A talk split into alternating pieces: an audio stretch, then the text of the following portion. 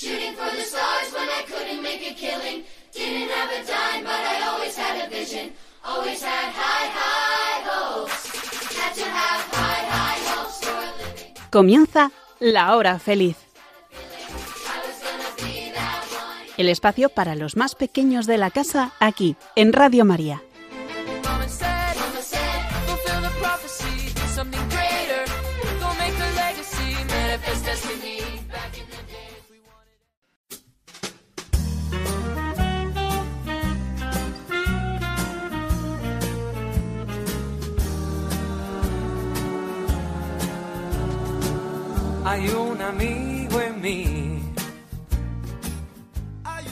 Hola, muy buenas tardes queridos amigos de la hora feliz. ¿Qué tal estáis?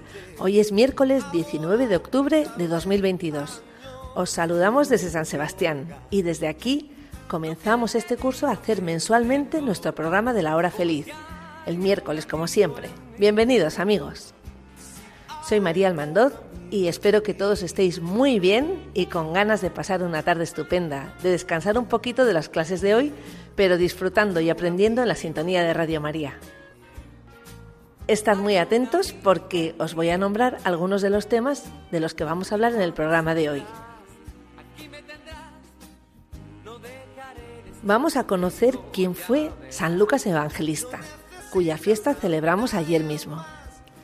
Hoy vamos a aprender a diferenciar un caimán de un cocodrilo, que no es tan fácil, ¿eh? Escucharemos una poesía que es una oración de nuestra gran santa, Santa Teresa de Jesús, que el sábado pasado celebrábamos su fiesta. También os vamos a contar una historia con enseñanza, El caballito de madera. Vamos a leer también la carta que una niña de Polonia le escribió al Papa Francisco y la respuesta que él le dio. Y a lo largo del programa os daremos a conocer varias anécdotas de un gran santo de nuestro tiempo, que celebraremos el próximo sábado y que muchos hemos conocido, San Juan Pablo II el Grande, un gran papa. También esta tarde haremos un test de ingenio, a ver qué tal. Bueno, pues antes de comenzar os voy a dar la dirección de nuestro correo electrónico, lahorafeliz4 arroba radiomaria.es. Repito, la hora feliz 4 con número arroba radiomaria.es. Comenzamos.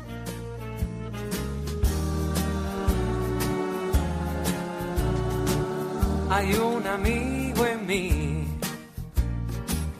Hay un amigo en mí. Cuando eches a volar y tal vez añores tu dulce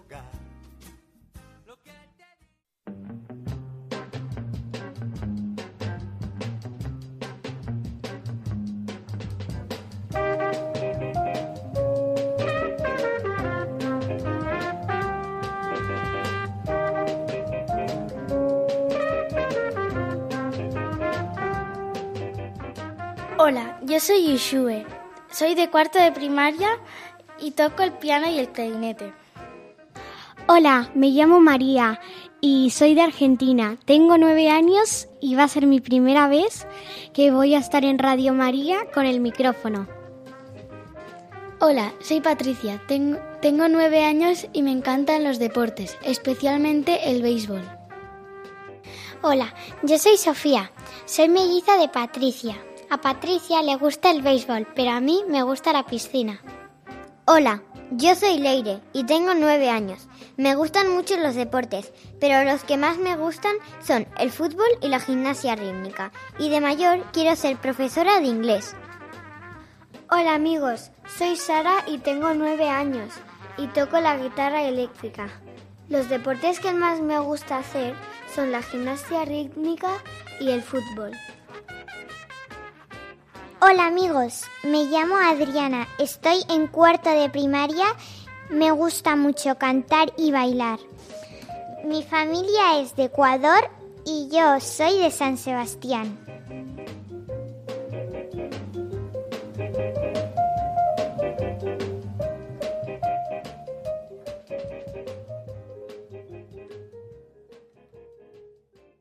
Hola chicos, ¿sabéis que el cocodrilo y el caimán son animales diferentes?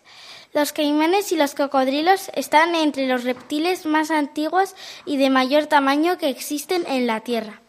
pero aunque son muy conocidos para la mayoría de las personas, es todo un reto saber distinguir entre un cocodrilo y un caimán. Por esto, hoy queremos enseñaros cinco diferencias entre los caimanes y los cocodrilos, que os ayudarán a reconocerlos. El hocico. La forma del hocico es la manera más fácil de diferenciar a los caimanes de los cocodrilos. El hocico de los cocodrilos es más delgado y tiene forma de V, mientras que en los caimanes es mucho más ancho y tiene forma de U. La mandíbula. Esta diferencia la podemos ver fácilmente si el animal está fuera del agua o con la cabeza visible. En los caimanes, la mandíbula de arriba es más ancha que la de abajo y por eso no se le ven los dientes de abajo cuando la boca está cerrada. Pero en los cocodrilos, la mandíbula de arriba y la de abajo tienen el mismo tamaño. Así que con la boca cerrada, los cocodrilos enseñan sus dientes, por lo que su apariencia es mucho más amenazante. Agua dulce y salada. Una diferencia muy importante es la tolerancia a la salinidad. Los cocodrilos pueden vivir en agua salada, pero los caimanes solo pueden vivir en agua dulce. Así que si vemos uno de estos animales en el mar, ya sabemos con seguridad que es un cocodrilo. Manchas en la piel. Cocodrilos y caimanes tienen en su piel pequeñas manchas oscuras como salpicaduras. Los cocodrilos las tienen por casi todo el cuerpo, mientras que los caimanes solo tienen esas manchas bordeando las mandíbulas. De familias diferentes. Estos animales se diferencian tanto entre sí que los científicos los han clasificado en dos familias zoológicas diferentes. Los cocodrilos pertenecen a la familia Crocodilidae y los caimanes a la familia Alligatoridae. Hola amigos, hoy os voy a hablar de un gran, gran santo que hemos celebrado su fiesta ayer. ¿De quién hablo? De San Lucas, San Lucas Evangelista. Parece que no conoció a Jesús, personalmente, sin embargo, sí que lo conoció. Lo conoció mucho porque nos escribe sobre él y sobre todo nos escribe sobre su mamá, sobre la Virgen María. San Lucas era un médico sirio griego, es decir, no judío judío, de uno de los pueblos cercanos a Israel. Se acercó a la comunidad que había salido de los paganos y aunque algunos dicen que su madre era judía, no se sabe con seguridad, pero sí, sí que conoció al verdadero Dios. Este San Lucas que hemos celebrado, lleno de entusiasmo, se unió a los primeros cristianos y muy pronto acompañó a uno de los grandes santos, a San Pablo, en sus viajes misioneros y nos contó, y en su Evangelio lo cuenta, muchos, muchos relatos de los hechos de los apóstoles. San Pablo nos habla de San Lucas como el único acompañante en los últimos días de su vida. Seguramente trabajó como médico con el anciano y ya enfermo Pablo, que lo llama Lucas, el médico muy amado. San Lucas Evangelista es, por tanto, el patrón de los médicos y cirujanos. La tradición, es decir, la historia de la Iglesia, nos presenta un San Lucas que podríamos decir que es como un detective o un periodista. Investiga, busca, rebusca, encuentra datos de Jesús que los demás evangelistas no sabemos si conocen, pero al menos no nos lo transmiten. Lucas sí, San Lucas tenía hambre de conocer a Jesús. Según la tradición, fijaros qué importante y qué bonito. San Lucas visitó a la Virgen María y la entrevistó para poder entregarnos la maravillosa historia de la infancia de Jesús y de Juan el Bautista. Sabemos cosas de Jesús por boca de la Virgen María, y San Lucas fue el que se lo preguntó. Cuando murió San Pablo, Lucas cogió el testigo y predicó en Grecia, y murió en Beocia cuando ya tenía 84 años. La fiesta se celebra el 18 de octubre. Lucas es autor de dos libros del Nuevo Testamento. Primero, su Evangelio, el Evangelio de San Lucas, y también de los Hechos de los Apóstoles. Tiene tres explicaciones el Evangelio de San Lucas.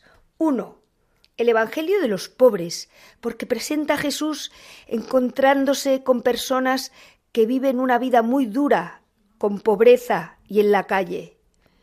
Dos, el Evangelio de la oración, porque nos muestra a Jesús rezando, orando continuamente a su Padre Dios, deteniéndose y insistiendo en la necesidad que tenemos nosotros de orar, de pararnos con nuestro Padre, Dios. Y tercero, como el Evangelio de la Misericordia, porque nos muestra a un Jesús lleno de amor, infinitamente comprensivo y misericordioso con quienes han cometido pecado, es decir, con todos nosotros, porque todos somos pecadores, y nos muestra un Jesús misericordioso, es decir, con un corazón lleno de amor. San Lucas, patrono de los médicos y de los cirujanos, ruega por nosotros. San Lucas, gracias por enseñarnos cómo Jesús ora a su Padre.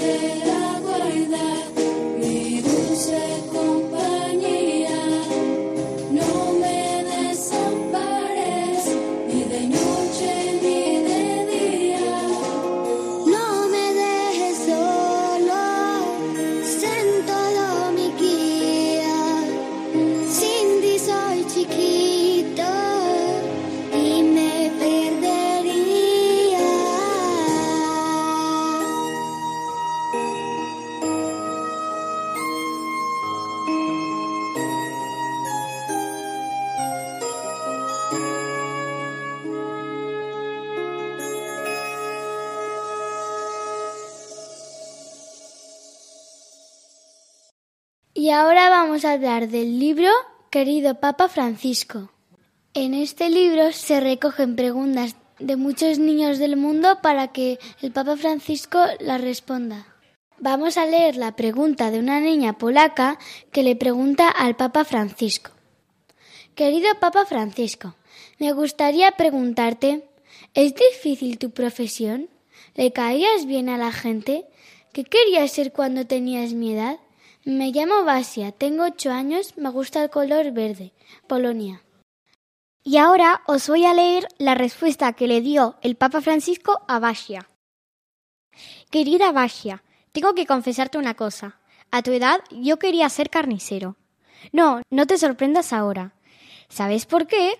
Cuando tenía tu edad iba con mi abuela al mercado y había un carnicero que era muy simpático conmigo. Era grande y gordo y tenía un delantal largo con un bolsillo grande adelante. Cuando mi abuela pagaba, él metía las manos en el bolsillo grande. Estaba lleno de dinero y daba el cambio a la abuela. Yo pensaba que era un hombre muy rico. Todo esto me impresionaba y yo quería ser como él. Es cómico, pero tenía que confesarte esta historia, Francisco. El pasado 15 de octubre fue la fiesta de Santa Teresa. Y ahora os voy a leer un poema muy famoso de ella. Nada te turbe, Nada te espante. Todo se pasa. Dios no se muda. La paciencia todo lo alcanza. Quien a Dios tiene, nada le falta. Solo Dios basta.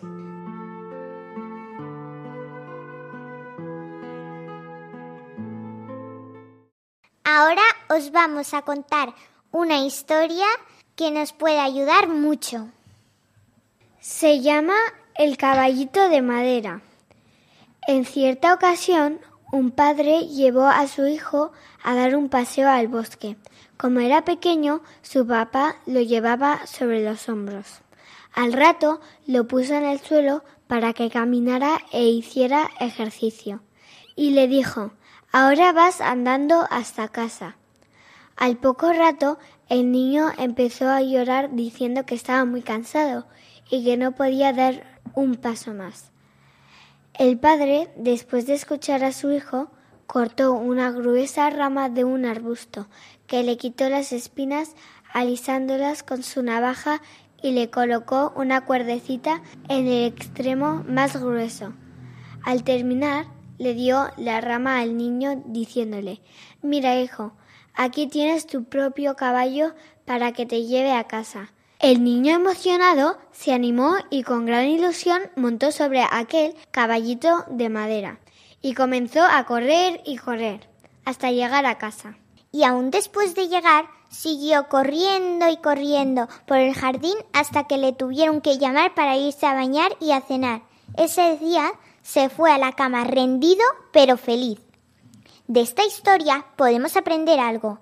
En ocasiones nos sentimos cansados y a veces pensamos que no podemos seguir adelante. Entonces Dios se sirve de alguien cercano para ofrecernos un caballito de madera, que puede ser una palabra de ánimo, una sonrisa, una idea, un detalle de cariño, una visita, una llamada o un mensaje. Ese caballito de madera nos anima y nos hace llegar más lejos de lo que pensábamos. Muchas personas a nuestro lado necesitan un caballito de madera, que es esa palabra de ánimo, esa mirada, ese abrazo, que como un caballito de madera podemos ofrecerles y gracias al cual saldrán de ese bache.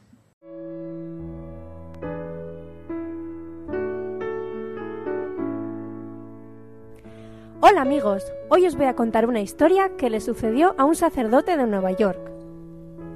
Este sacerdote viajó desde América hasta Roma.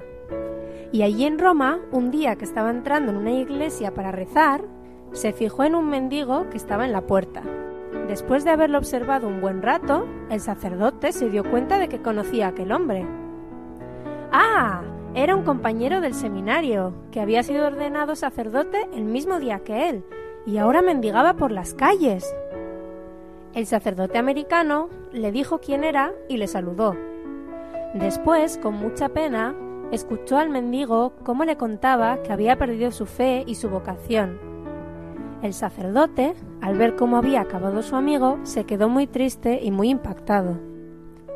Al día siguiente, como había llegado de Nueva York, tenía la oportunidad de asistir a la misa privada del Papa Juan Pablo II y después podría saludarle como suele ser la costumbre. Cuando le tocó saludar al Papa, de repente sintió el impulso de arrodillarse ante él y contarle la historia de su amigo y pedirle que rezara por él. Al día siguiente, el sacerdote americano recibió una invitación del Vaticano para cenar con el Papa, en la que le pedían que llevara con él al mendigo de la parroquia. El sacerdote fue corriendo a la parroquia para contar a su amigo que el Papa les había invitado a cenar a los dos. Aunque le costó un poco convencerle porque el mendigo no quería ir a la cena, al final aceptó la invitación del Papa, el sacerdote le llevó a su lugar de hospedaje y le ofreció ropa, le ofreció asearse y se prepararon para acudir a la cena con Juan Pablo II. Cuando terminaron de cenar, el Papa le pidió al sacerdote a ver si le podía dejar a solas con el mendigo y entonces el Papa le dijo al mendigo que quería confesarse con él. Claro, el mendigo se quedó impresionado y le respondió al Papa que él ya no era sacerdote y que no podía hacer eso. El Papa le contestó, una vez sacerdote, sacerdote siempre. Y el mendigo insistió, pero si no tengo mis facultades para confesar. Y Juan Pablo II le contestó, como yo soy el obispo de Roma, yo te doy esas facultades para poder confesarme. Entonces le dijo que sí y escuchó la confesión del Papa. Y después le pidió al Papa que también escuchara la suya porque también quería confesarse.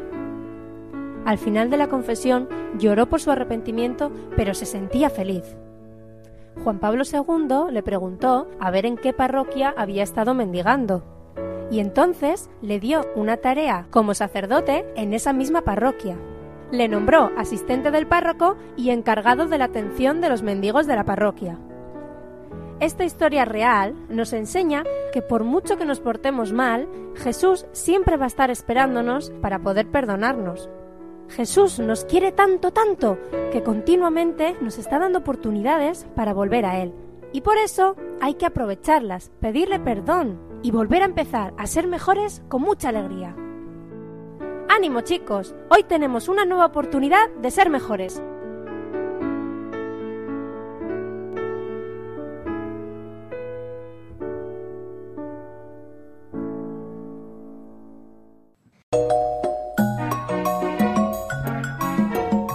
Estás escuchando en Radio María La Hora Feliz. Un programa para niños y para toda la familia. Os voy a contar una historia de solidaridad. Reciclando jabón. Hace unos años a Shaun se le ocurrió una idea. ¿Y si todos los hoteles del mundo reciclaran todas las pastillas de jabón que sus clientes utilizaban muy poco? Dicho y hecho. Shaun se organizó con algunos hoteles y comenzó su gran obra. Ya son más de 8.000 los hoteles que colaboran y de esta forma se ha contribuido a que muchos niños de países muy pobres puedan lavarse las manos y así prevenir muchas enfermedades como la neumonía, el cólera o una simple diarrea.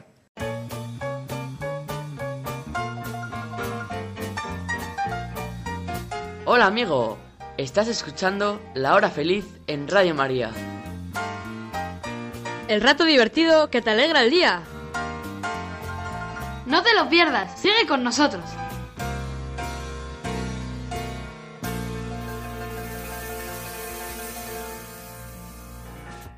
Hola amigos, vamos a hablar de un santo papa, el Papa San Juan Pablo II. Su fiesta es el 22 de octubre. Vamos a explicaros en boca de una periodista que lo conoció muchísimo, que se llamaba Paloma Gómez Borrero, y reunió gran cantidad de anécdotas sobre este Papa en su libro Juan Pablo II, Recuerdos de la vida de un santo, publicado en el año 2014 con motivo de su canonización, es decir, cuando a este Papa le hicieron santo.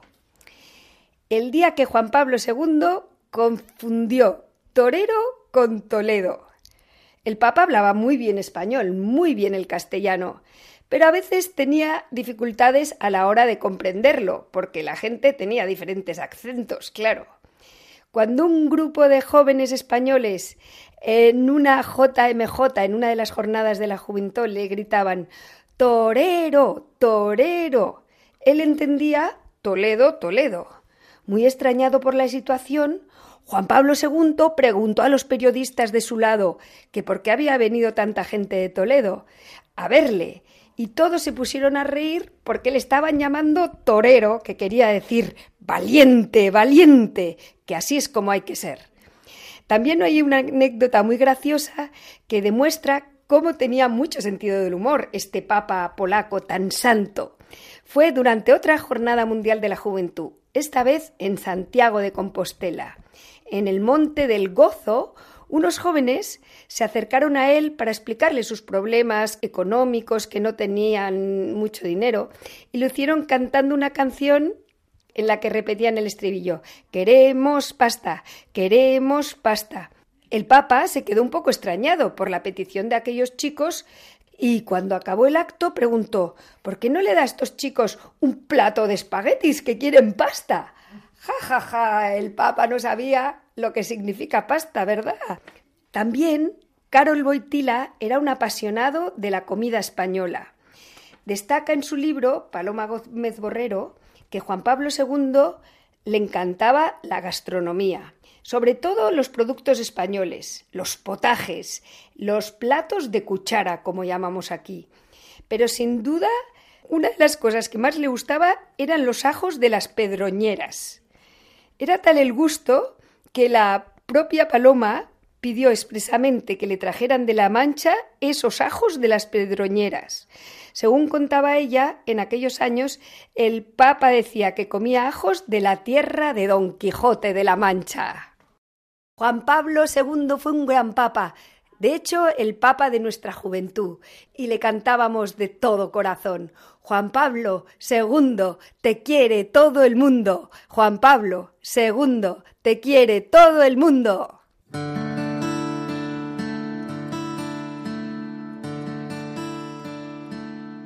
Anécdotas de Juan Pablo II. Vivió 84 años. Durante su infancia, sus amigos lo llamaban Lorek, Carlitos. Ese diminutivo siguieron usándolo sus parientes y algunos amigos íntimos procedentes de Polonia. De joven, Karol Wojtyla fue atropellado por un camión y permaneció nueve días en coma. Mostró un gran interés por el teatro y la literatura polaca. Fue actor de teatro y posteriormente trabajó duramente como obrero en una cantera. A la edad de 25 años, ayudó a una niña judía de 13 años, superviviente de un campo de concentración, alimentándola y llevándola en brazos durante 4 kilómetros sobre la nieve, para que cogiera el tren que la devolvía a casa. Juan Pablo II no hubiera llegado a ser papa si, en el año 1945, en Cracovia, un oficial de la Armada Roja de la Unión Soviética, culto y amante de la historia, no hubiera decidido salvar la vida, a pesar de las órdenes de Stalin, a un joven seminarista llamado Karol Wojtyla, que le había ayudado a traducir libros sobre la caída del Imperio Romano. El día que empezaba el cónclave para elegir papa, el automóvil que trasladaba al cardenal Karol Wojtyla se estropeó. Hizo autostop y un camionero le llevó directamente a la plaza de San Pedro. Llegó muy justo para entrar en el cónclave. De hecho, fue el último cardenal en entrar. El 16 de octubre de 1978, tras la muerte del Papa Juan Pablo I, se convirtió en el pontífice más joven del siglo XX y el primer papa no italiano desde la elección de Adriano VI en 1522. El 13 de mayo de 1981, tras ser herido en un atentado, fue internado en un hospital. Por aquel entonces, el presidente de Italia era Sandro Pertini el cual permaneció al lado del Santo Padre hasta las dos de la mañana. No quiso alejarse antes de que el Papa abandonara la sala operatoria. El comportamiento del presidente fue ejemplar. Su amor a los jóvenes le llevó a crear los Encuentros Mundiales de la Juventud. Su interés por resaltar el valor de la familia también le llevó a crear los Encuentros Mundiales de la Familia. Juan Pablo II fue el primer papa que entró en la sinagoga judía, en una mezquita y habló en una asamblea islámica. El 16 de octubre del año 2000, su pontificado se convirtió en el más largo del siglo XX. Fue el primer papa internado en un hospital fuera del Vaticano. Cuando viajaba llevaban varios frascos con los litros de su sangre porque era un tipo difícil de conseguir. Una montaña del Polo Sur llevaba el nombre del Papa Juan Pablo II como homenaje a sus 25 años de pontificado. En su pontificado, Juan Pablo II recorrió casi más de 1.300.000 kilómetros, lo que representa dar casi 29 veces la vuelta a la Tierra, y es casi tres veces la distancia entre la Tierra y la Luna. Es el Papa más viajero de la historia, con 133 países visitados, la mayor parte de los cuales recibieron por primera vez un pontífice, y escribió cuatro encíclicas, 13 exhortaciones apostólicas, 11 constituciones apostólicas, 42 cartas apostólicas y 28 motu propio. Proclamó a más de 1.320 beatos, en 143 ceremonias de beatificación. Además, canonizó a 472 santos. Dio más de 20.000 discursos. Es autor de cuatro libros y más de 500 artículos y ensayos. Fue el primer pontífice católico que ingresó en un hospital público. Sufrió seis operaciones y en una de ellas le cortaron 2,5 metros de intestino. Es el primer papa polaco y el primero venido de un país comunista. Cuando gozaba de buena salud, esquiaba y escalaba montañas. En Navidad solía obsequiar algunas amistades, a los cardenales y a los trabajadores del Vaticano, una botella de vino y un pan dulce de limón con pasas. La mayoría de los viernes santos iba a confesar a la Basílica de San Pedro. Bautizó en su capilla privada a los hijos de sus amigos y a los de sus más modestos colaboradores. Por ejemplo, casó a una mecanógrafa con un cerrajero.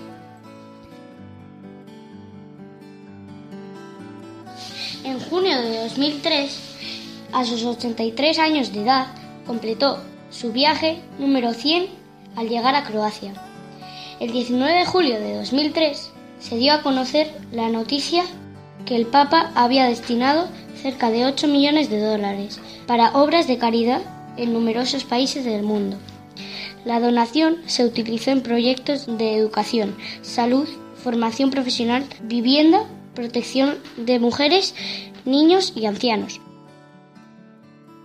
Juan Pablo II tomó su nombre en honor de su antecesor, Juan Pablo I. El cardenal Stefan Wyszynski, primado de Polonia, le dijo la mañana de su elección, si te eligen, te ruego que no te niegues. Después de la elección dijo que este papa introducirá a la Iglesia en el tercer milenio, y hoy sabemos que eso se cumplió. Tenía una devoción especial a la Virgen de Fátima, que se apareció a tres niños pastores portugueses el 13 de mayo de 1917. Estaba convencido de que ella le salvó la vida durante el atentado del que fue víctima también un 13 de mayo de 1981.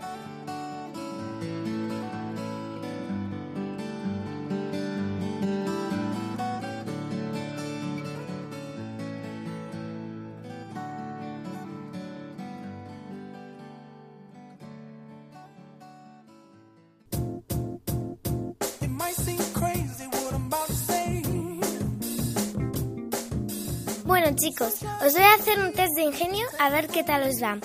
La mamá de Pedrito tiene cinco hijos. Ya, Ye, Yi y yo. ¿Quién falta? You. No. You. Pero como que no, si es ya, ye, yi, yo, you. Pedrito. ¿Por qué? Porque si dices la mamá de Pedrito tiene cinco hijos, ya, Ye, Yi, yo, Yu son cuatro y más Pedrito cinco. La segunda, ¿cómo se llama un boomerang que no vuelve? No lo sé. Un palo. Ah, claro. Casi no vuelve. El boomerang tiene una forma que hace que vuelva. En cambio, un palo normal no. Bueno, pues os hago otra si queréis. Hay dos padres y dos hijos, pero solo tienen tres manzanas. Sin embargo, comen todos una manzana cada uno. ¿Cómo es posible? No sé si son cuatro solo hay tres manzanas. ¿Cómo? ¿Cómo es eso? Ya, no sé. Bueno, pues yo os lo digo. Todos comen solamente una porque son el abuelo, que es el padre del padre, y el padre, que es el padre del hijo. Y son tres personas. Había pensado en eso. Yo creía que era padre, madre, hijo, hijo, hijo. Pues otra si queréis. ¿Cómo se dice? ¿La yema del huevo es blanca o las yemas de los huevos son blancas? ¿Las yemas de los huevos son blancas? No. No. ¿Os rendís? De ninguna de las maneras, porque la yema del huevo es naranja. Seguimos. ¿Cuál es el, el animal que más dientes tiene del mundo? Ah, ya lo sé. El tiburón. No. ¿Cocodrilo? ¿Dinosaurio? No. No sé. ¿Rinoceronte? ¿Dónde estudian los animales? No. Mm, Pues no sé cuál es. ¡Me rindo! El ratoncito Pérez. ¡Ah! La siguiente, ¿cómo se pronuncia la capital de Estados Unidos? ¿Nueva York o New York? Nueva York. New York. New York. ¿York? De ninguna de las formas, porque la capital de Estados Unidos es Washington. Bueno, pues tenéis que repasar un poco más el ingenio. Pues ya lo haremos, porque la verdad es que no hemos acertado ninguna. Ya, es verdad. Eran muy liosas. Bueno, pues ya os prepararé otro lote de preguntas. A ver si acertamos.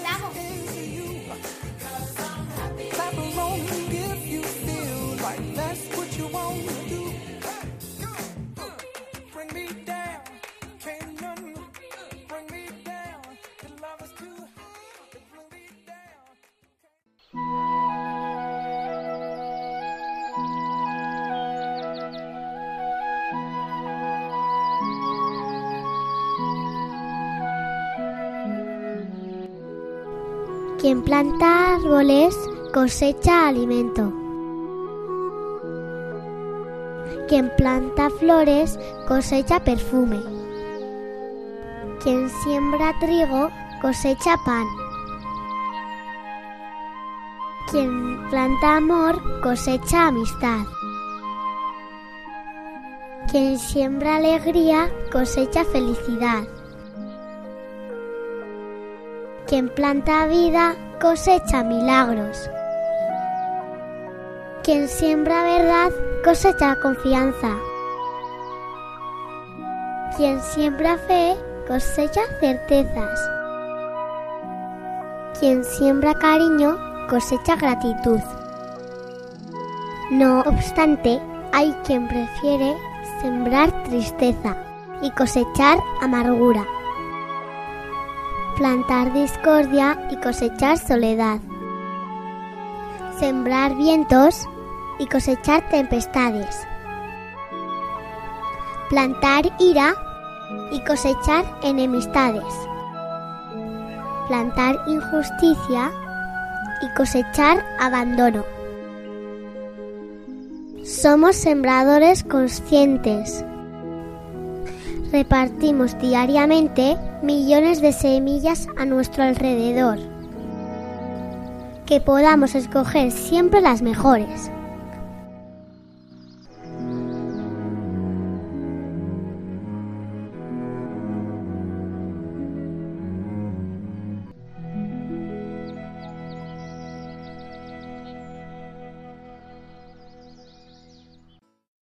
El rosario es un arma poderosa para conseguir la paz. Y ojalá muchos niños en el mundo recemos el rosario por la paz. Yo rezo el rosario con mi familia porque sé que es la oración favorita de la Virgen. Y ahora que está la guerra, más todavía. Venga, que seamos cada vez más los que recemos el rosario. Nosotros en casa rezamos el rosario todos juntos. Mis padres, mis hermanos y mi abuela. Mi abuela siempre dice que cuando rezamos todos juntos están todos los santos. Yo siempre que tengo que rezar por la noche me digo a mí misma, vamos María a rezar, que es bueno para todos. Yo, en vez de rezar tres Ave Marías por la noche, rezo cinco. La cuarta es por alguien que necesita ayuda, pero mucho. Y la quinta es por la guerra, para conseguir la paz. Cuando rezamos el rosario le consolamos mucho a la Virgen y le alegra mucho. Por la noche a las nueve nos conectamos eh, con toda mi familia de Valencia y rezamos un misterio, todos juntos. Yo siempre, por las noches, antes de acostarme, rezo un misterio, aunque a veces, cuando es una fiesta importante, rezo el rosario. Seguro que a la Virgen le encantará el rosario, es su oración favorita. Con el rosario vamos a hacernos todos muy buenos y a parecernos a la Virgen.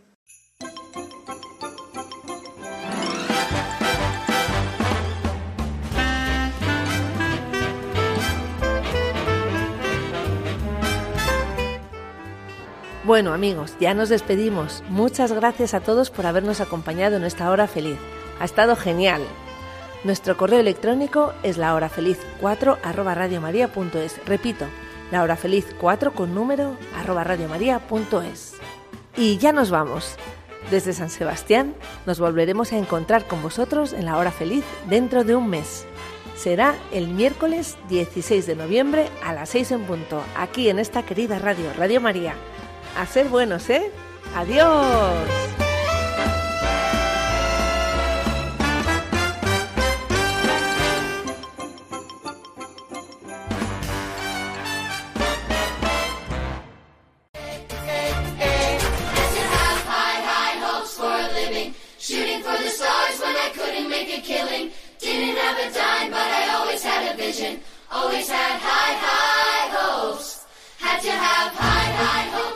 Así concluye La Hora Feliz, el espacio para los más pequeños de la casa aquí, en Radio María.